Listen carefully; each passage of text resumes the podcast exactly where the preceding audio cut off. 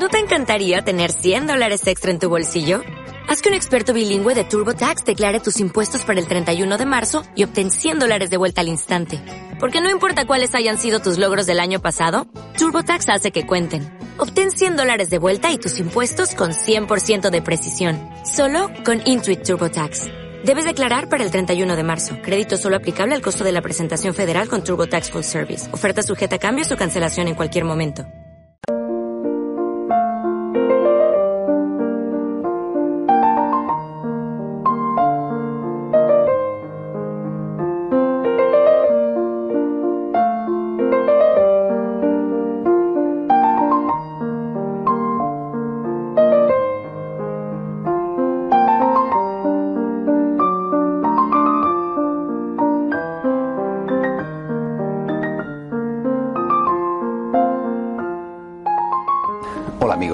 Bienvenidos, bienvenidos a Palabra que da vida en este decimoctavo domingo del tiempo ordinario, en el cual vamos a continuar con el mensaje que el Evangelio nos dejaba la semana pasada. ¿Recuerdan? Habíamos visto la multiplicación de los panes y los peces por parte del Señor y el entusiasmo de la multitud que eh, quería proclamarle rey, porque claro, había comido gratis y se daba cuenta de que Jesús era un negocio redondo, era un chollo, como decimos en español, es decir, alguien que te cura eh, con milagros que multiplica los panes, que vamos, es que fantástico, ¿no? No necesitaba ya volver a trabajar en la vida, e incluso la liberación del pueblo, eh, la, la, expulsión de los romanos, era facilísimo, un milagro de Jesús y todos los romanos caían muertos o, o se quedaban paralizados y podían hacerles prisioneros. Con Jesús se podía vivir como si fuera, vamos, más que en el primitivo paraíso. Y entonces Jesús se marchó porque él no quería ese tipo de reinado, él no había venido para eso.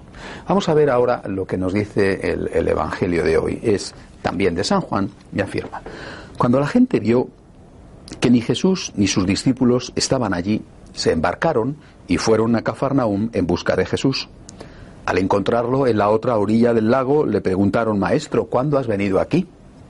Jesús les contestó, os lo aseguro, me buscáis no porque habéis visto signos, sino porque comisteis pan hasta saciaros. Trabajad no por el alimento que perece, sino por el alimento que perdura, dando vida eterna. No lo podía decir Jesús más claro. No sé si lo entendieron, pero desde luego más claro no lo pudo decir. Me buscáis porque habéis comido pan hasta saciaros, no porque habéis visto signos. Es decir, me buscáis no por mí, no por el mensaje, sino porque yo soy para vosotros un negocio. No hay amor en vuestra búsqueda. Lo que hay únicamente es interés, egoísmo. Bueno, esto se lo dijo Jesús a aquella gente. Nunca he pensado que los judíos de la época de Jesús fueran peores que nosotros hoy. Creo que los seres humanos somos bastante parecidos en cualquier época de la historia y que las razas eh, o las culturas son también bastante parecidas entre sí, aunque haya diferencias. Es decir, no me parece que aquellos judíos que comieron pan y que querían pan hasta saciarse y que querían hacer de Jesús rey fueran especialmente egoístas. Seguramente nosotros habríamos reaccionado igual y de hecho estamos reaccionando igual.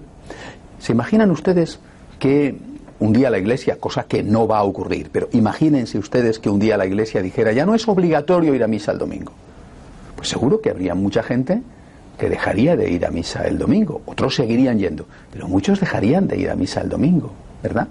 Es decir, el hecho de que tengamos que ir por obligación indica que no vamos por devoción. ¿Por qué hacemos las cosas? ¿Por interés? ¿Por miedo?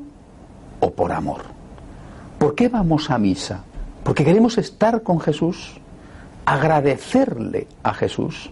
O porque, bueno, hay una cosa castigada con pecado mortal y no me gusta cometer pecados mortales porque a lo mejor el día de mi muerte, si estoy en pecado mortal, pues voy al infierno y no me salvo. En definitiva, ¿hay amor en nuestra vida? ¿Hay amor en nuestra relación con Jesús? Cuando nosotros rezamos, ¿por qué estamos rezando? ¿Qué es lo que estamos haciendo con nuestra oración? ¿Es una oración exclusivamente de petición? O fundamentalmente de petición, o por el contrario es una oración sobre todo de agradecimiento, también de petición, por supuesto, pero sobre todo de agradecimiento. Creo que el Señor que se marcha de la gente, de la compañía de la gente egoísta, es una lección para nosotros, porque a lo mejor también nuestro egoísmo está invitándole a Jesús a irse de nuestro lado. A lo mejor también a nosotros, aquí ahora, nos dice el Señor, os aseguro, me buscáis no porque habéis visto signos, no por el mensaje, no por mí, sino porque queréis milagros, porque habéis comido pan hasta saciaros. Que Dios no se tenga que ir nunca de nuestro lado. Hasta la semana que viene, si Dios quiere.